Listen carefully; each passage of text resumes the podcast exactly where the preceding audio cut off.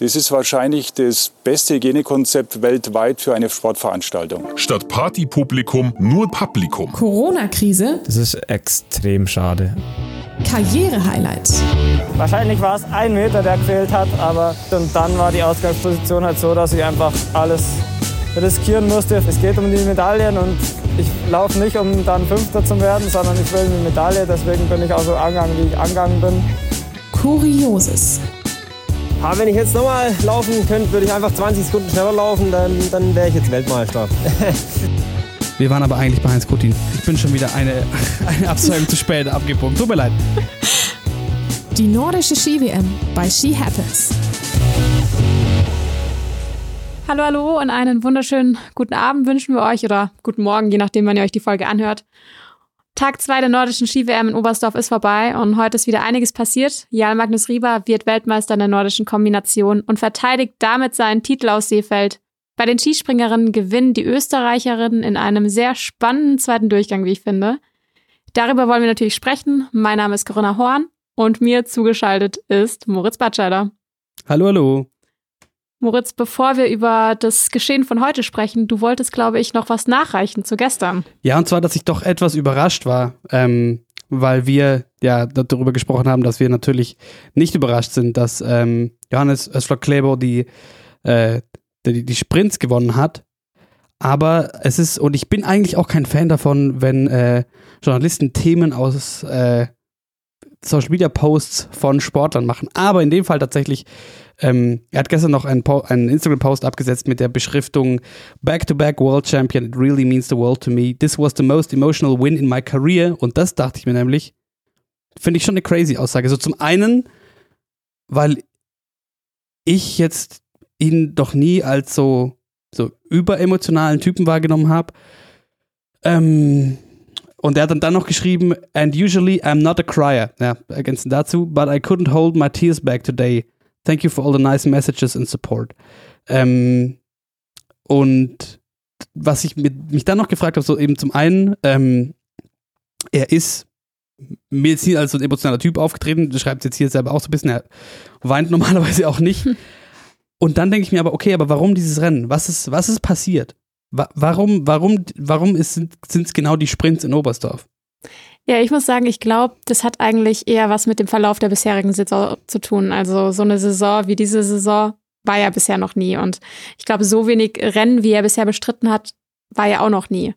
Und ähm, ich bin auch der Überzeugung, dass er selbst nicht unbedingt äh, mit der Goldmedaille gerechnet hat. Ja? ja? Ja, das kann natürlich gut sein. Also, dass er, weil er, das haben wir gestern schon angesprochen, weil er meinte, so jetzt im Nachhinein betrachtet, die Entscheidung, ähm, die Tour de Ski auszulassen, die Weltcups im Januar auszulassen, in Norwegen zu bleiben, war keine gute.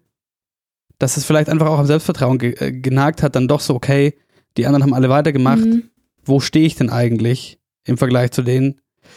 Ähm, ja, eigentlich, äh, so meint man so ein, so ein Post gar nichts, gar nichts so Besonderes. Ich dachte mir in dem Fall nur so, okay, es kommt doch ähm, überraschend und dann irgendwie doch auch, ja, schöne Geschichte irgendwie. Voll. Auch wenn das rein sportliche, der, der Kläbo-Sieg natürlich nicht überraschend war. Und wenn wir gerade bei, ähm, bei emotionalen NorwegerInnen sind und Instagram, äh, Maren Lündby hat gestern Abend nach dem Springen ähm, noch gepostet, ähm, sich auf dem Podium und darunter geschrieben, Tastes like Gold. Ihre Silbermedaille gestern, die hätte auch nicht mit dem Podium gerechnet. Nach der Saison bisher noch ähm, kein Podest als amtierende Weltcup-Gesamtsiegerin. Und damit wären wir doch eigentlich schon, Coco, bei den Damen und dem heutigen Teamspringen. Ja, die Österreicherinnen gewinnen in einem sehr, sehr spannenden Finale, wie ich finde. Und ähm, es war auch so, Sarah Marita Kramer hat sich heute irgendwie das zurückgeholt, was halt gestern, was sie gestern nicht bekommen hat, fand ich. Ja, voll. Also das ist natürlich die Story so. Gestern so, so traurig eigentlich fast schon. Richtig bitter. Ähm, dass ihr da, ähm, ja, dass sie, ja, ich weiß jetzt nicht, wie viel ich, wie, wie, wie sehr ich die, ähm, die FIS-Entscheidung gewichten will. Ich habe heute noch was Interessantes dazu gelesen, ähm, weil es sind, natürlich werden schnell die Stimmen laut im Sinne von, ja, diese FIS-Entscheidung hat, hat sie den, äh, damit hat man ihr den, den Titel geraubt quasi. den Weltmeistertitel ähm, was gelesen, was ich insofern interessant fand, als dass es ähm, darum ging, dass halt dann leider die Aufmerksamkeit nur noch darauf liegt, eben auf diesem Storytelling. Durch diese FIS, also dass nur noch über diese FIS-Entscheidung gesprochen wird, anstatt ähm, einfach den großartigen Wettkampf, der das gestern war, ähm, zu feiern. Aber ja, das ähm, insofern eigentlich irgendwo ausgleichende Gerechtigkeit und sie auch mit zwei sehr, sehr starken Sprüngen heute wieder. Heute auch nicht zu weit, heute ist dann auch noch gut gelandet, einmal auf 102,5 und einmal auf 104 Meter. Und ja, es war ein enger Kampf mit den Sloweninnen, nachdem Ema Klinic gestern ja, Sarah Marita Kramer besiegt hat, hat sie das heute nicht geschafft. Heute auch keine ganz so weiten Sprünge zeigen können. Also gerade im ersten Durchgang, da dachte ich mir, hui, das sah gestern deutlich besser aus. Und dabei, und damit können wir auch auf die Deutschen kommen, im ersten Durchgang ist eigentlich außer Marita Kramer niemand so wirklich weit gesprungen. Also es wurde davor drüber gesprochen und ich dachte mir auch, das Duell jetzt bei den Deutschen und das Endresultat der Mannschaft, also der vierte Platz gegen den fünften Japan gegen Deutschland, wurde ja auch so ein bisschen fix gemacht auf das Duell Takanashi gegen Kata Althaus.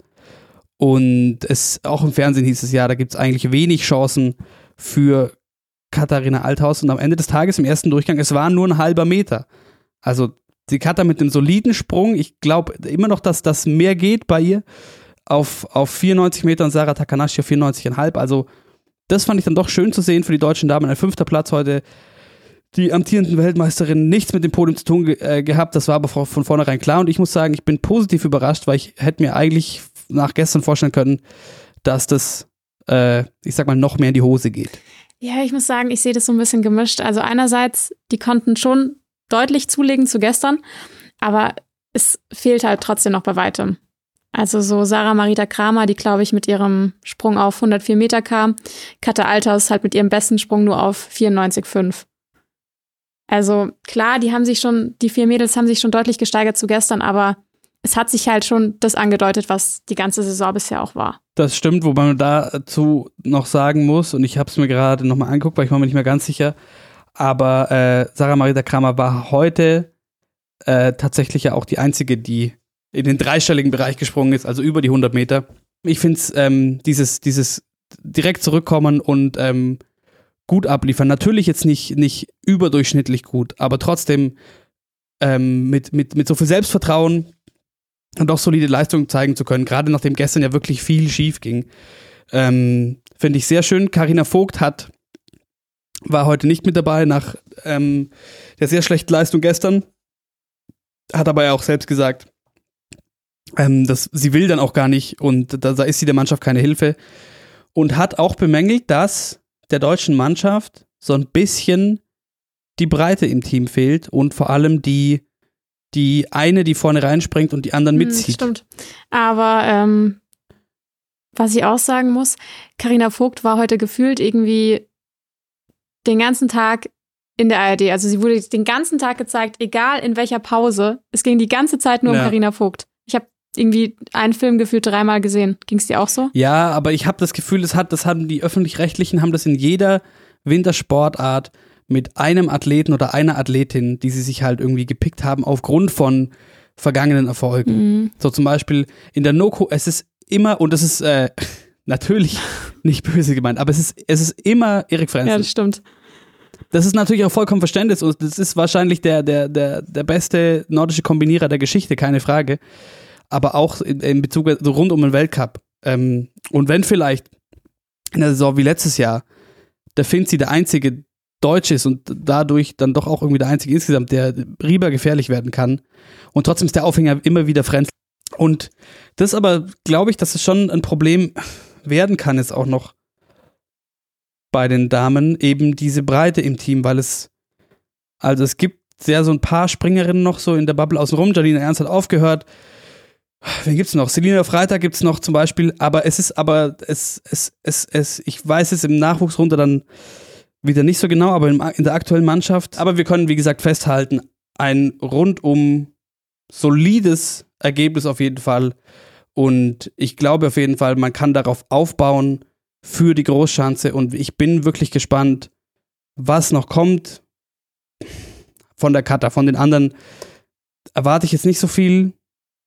Aber bei der Kata, ich weiß nicht, ich könnte mir vorstellen, dass die, die ist so heiß drauf. Sie hat es noch jetzt heute gemerkt, so, okay, es kann, es, es geht noch mehr, aber ihr Sprung funktioniert. Es ist keine, keine Sinnkrise ausgelöst dadurch.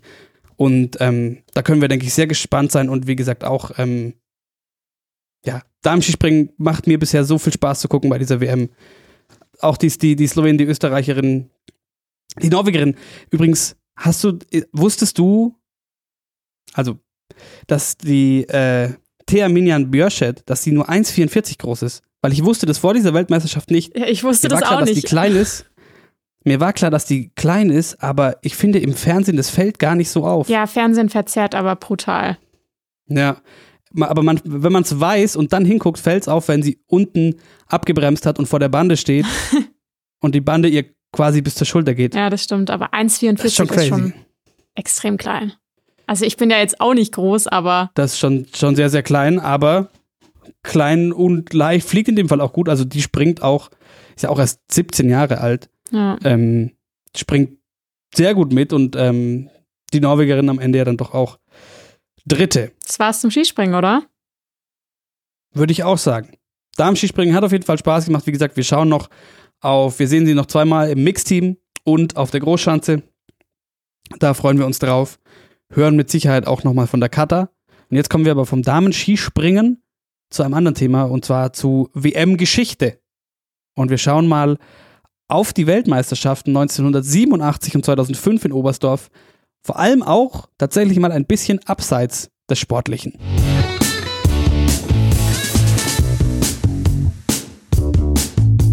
Dorfrunde. Gerade in Oberstdorf unterwegs, habe meine Langlaufskier dabei und wollte gerade mal eine kleine Dorfrunde drehen und dabei mit ein paar Oberstdorfern sprechen. Ich dachte, ich nehme euch mal ein bisschen mit, bin gerade auf dem Weg in den Kurpark zum Joachim Weiler.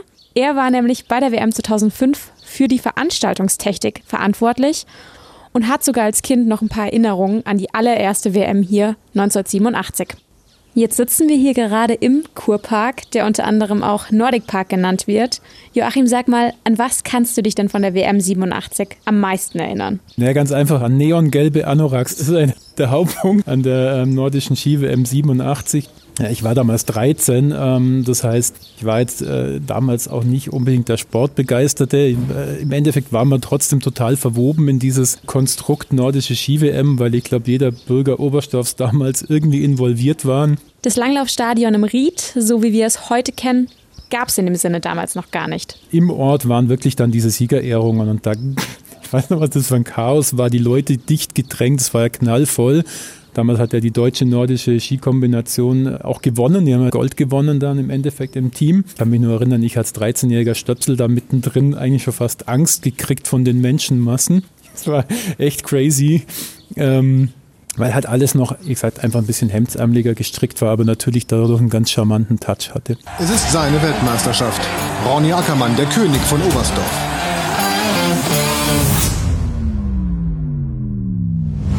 Nein, Ackermann geht jetzt innen vorbei. Ackermann hat die beste Linie.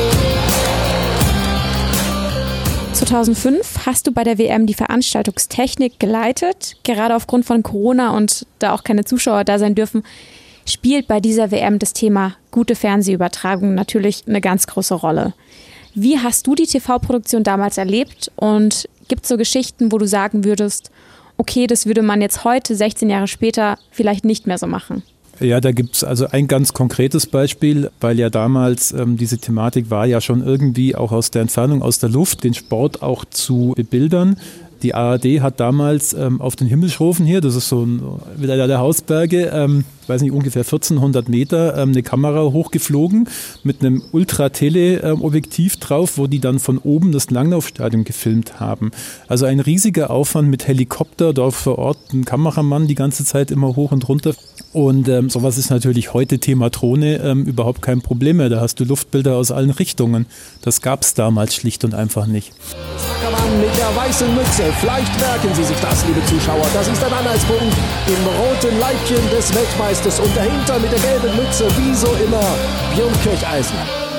Ich mache mich jetzt mal weiter auf den Weg in die Hörbar. Die ist hier nämlich gleich nebenan. Und da habe ich gehört, ist während der WM 2005 die ein oder andere coole WM-Party gestiegen. Und da bin ich verabredet mit Mario Sauter, dem Betreiber des Clubs.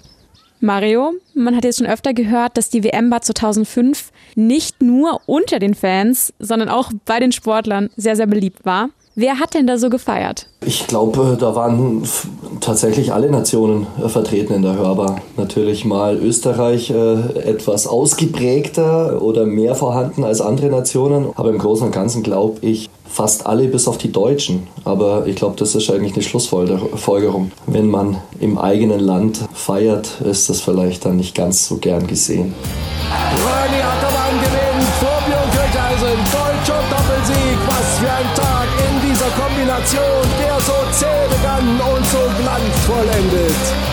Super. Damals waren über die elf Tage verteilt über 350.000 Zuschauerinnen und Zuschauer hier in Oberstdorf. Da wurde sicherlich ordentlich gefeiert. Was war denn das Geheimnis von guten WM-Partys? Ich glaube halt einfach, das Geheimrezept von einfach so guten Stimmungen ist immer, wenn viele Nationen einfach zusammenkommen und alle irgendwo ja eine Gemeinsamkeit haben und das ist halt in dem Fall der Sport und nicht nur Nationen, sondern auch Generationen. Lass den Jüngsten vielleicht irgendwie 17, 16, keine Ahnung gewesen sein und der Älteste, der im Laden irgendwie mit dabei war und auch äh, am Dancen, war halt dann der 80-Jährige und das ist einfach echt cool. Mette Marit avanciert derweil zur Mette Marit von Oberstdorf. Die Langlaufprinzessin heißt Marit Björgen. Dreimal Gold, einmal Silber, einmal Bronze. Kein anderer Athlet kann so eine Bilanz vorweisen.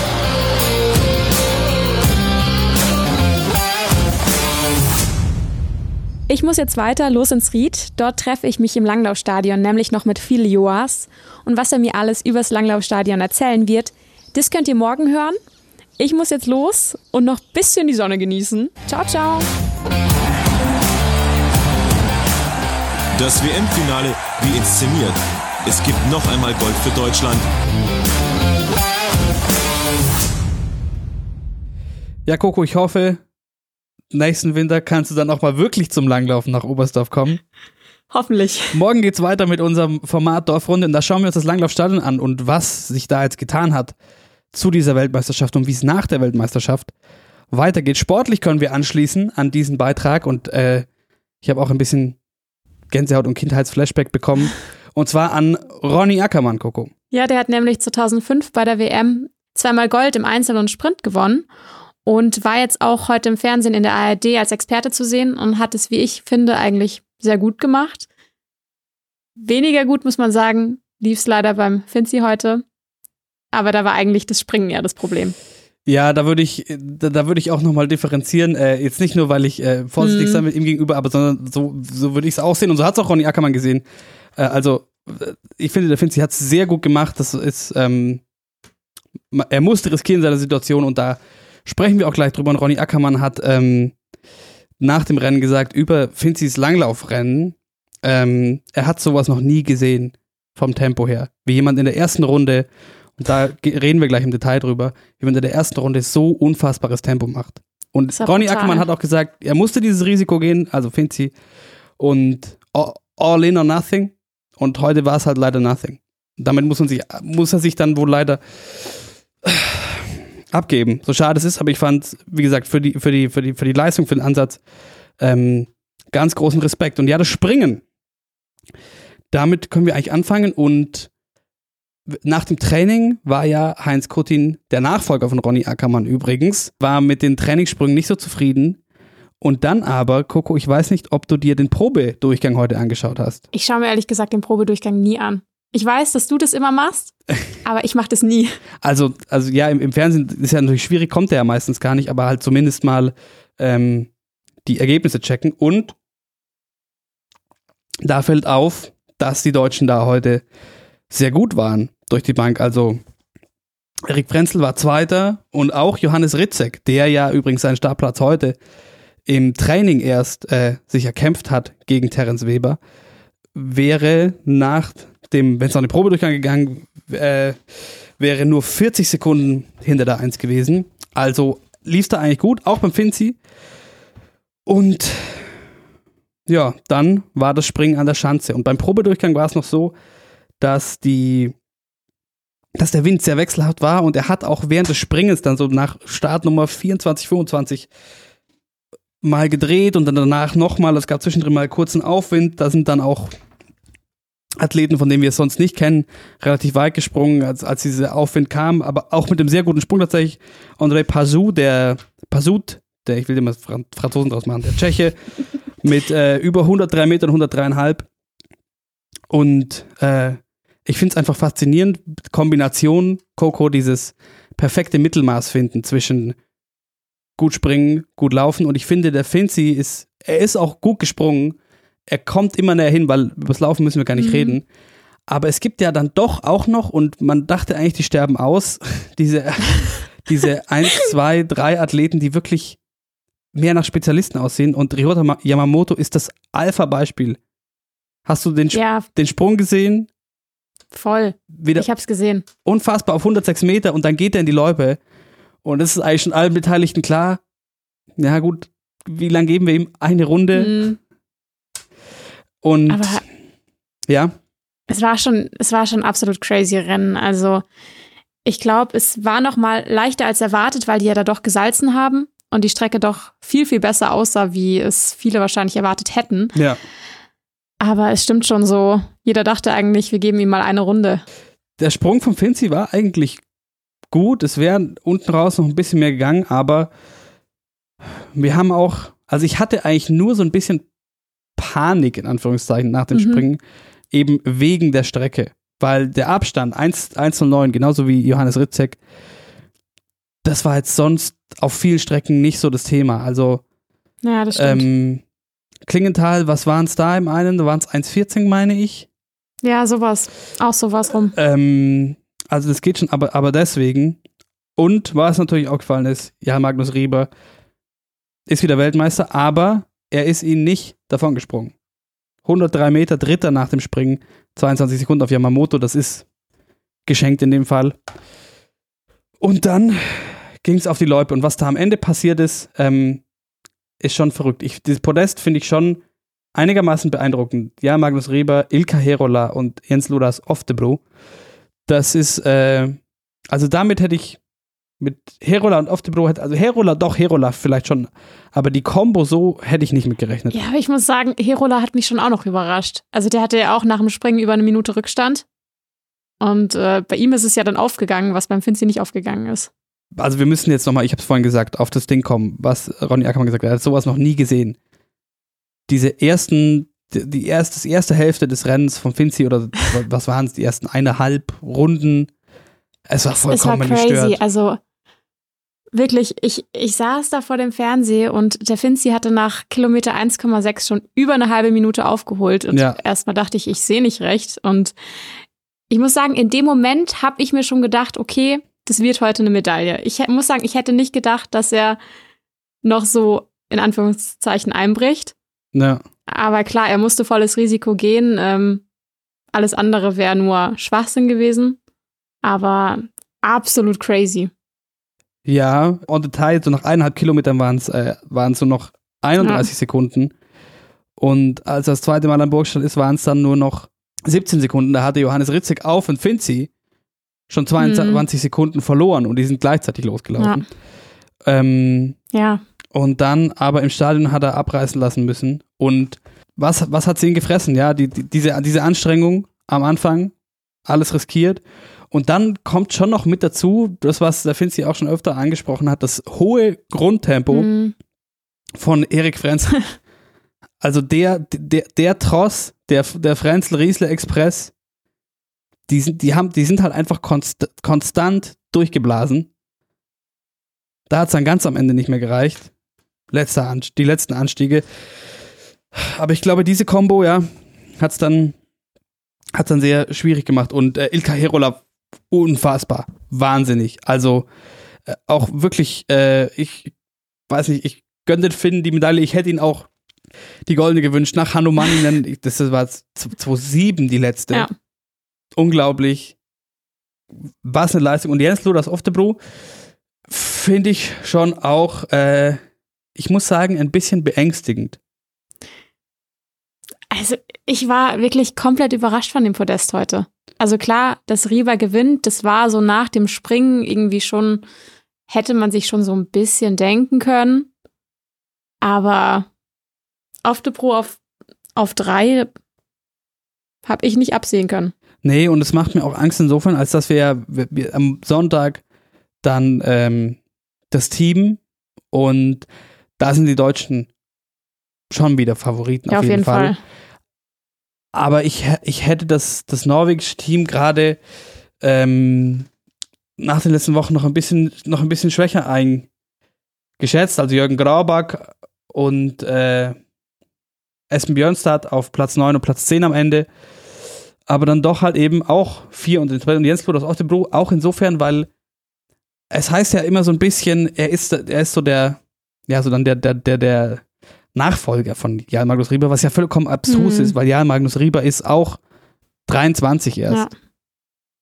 Und Jens Lud aus Oftebro ist halt 20 oder 90, sogar noch 2000er Jahrgang auf jeden Fall. Also, äh, nee, also 20 oder 21. ich bin auch, bin auch im alten Jahr. Ähm, also, das ist dann doch beängstigend und ich fand es unfassbar gut, wie er das gemacht hat. Es hat mir wieder einmal, weißt du, wer mir wieder einmal leid getan hat, neben dem Mhm. Finzi natürlich, Johannes Lamperter. Die Story wäre aber auch zu, zu unglaublich Ja. gewesen, kommt als frischer Juniorenweltmeister zur in Anführungszeichen großen Weltmeisterschaft. Aber wie so oft, über, also, äh, also so eine Leistung über, also über so lange Zeit und dann am Ende kriegt das doch immer wieder, oder was heißt immer wieder, doch wieder einmal reingedrückt von den, von den, von den arrivierten Athleten, von den Erfahrenen. Aber unfassbar auch, was der für ein, was der für ein Feuer hat. Voll. Aber du weißt ja nicht, was nächste Woche noch passiert. Also es sind ja noch ein paar Rennen. Ich traue ihm schon noch eine Medaille zu, muss ich sagen. Ja, und auf die sind wir sehr gespannt. Und es wurde zwischenzeitlich ein bisschen gemunkelt, okay, war es, vielleicht das Material heute? Und ähm, weil das deutsche Team sah durch die Bank natürlich angefressen aus. Und Fabian Riesle meinte danach, nein, es war nicht das Material und es ist so ein bisschen eine fiese Situation auch, weil, und den Eindruck muss man auch haben, wenn man das gesehen hat heute. Es war heute wirklich einfach ein, ein Wettkampf, in dem andere es besser gemacht haben, aber von den Deutschen durch die Bank, also war das eigentlich, es war, das, das Springen war okay und in der Loipe war es eigentlich durch die Bank. Gut, Johannes Ritzig hat noch viel verloren, ist am Ende 28. geworden, aber ähm, alle, alle haben, haben, haben ihr Maximum gegeben und alle haben die richtigen, die richtigen Sachen versucht. Und es hat heute halt mal nicht gereicht. Aber es geht eben am Sonntag weiter und vor allem geht es morgen erstmal weiter mit der Premiere. Ich freue mich sehr auf die nordische Kombination der Damen bei dieser WM und ich würde sagen, damit erstmal genug für heute. Und falls ihr Fragen habt oder uns irgendwas zu sagen habt, schreibt uns gerne auf Insta oder ihr könnt uns auch gerne eine Mail schreiben at äh, wintersport at m945.de. Ansonsten war es das eigentlich von unserer Seite, oder Moritz? Yes, wir haben einen vollgepackten Tag morgen vor uns mit der nordischen Kombination der Damen, Premiere, dem Skiathlon und dem Skisprung Einzel der Herren von der Normalschanze. Und vielen Dank fürs Zuhören. Wir hören uns morgen. Ciao.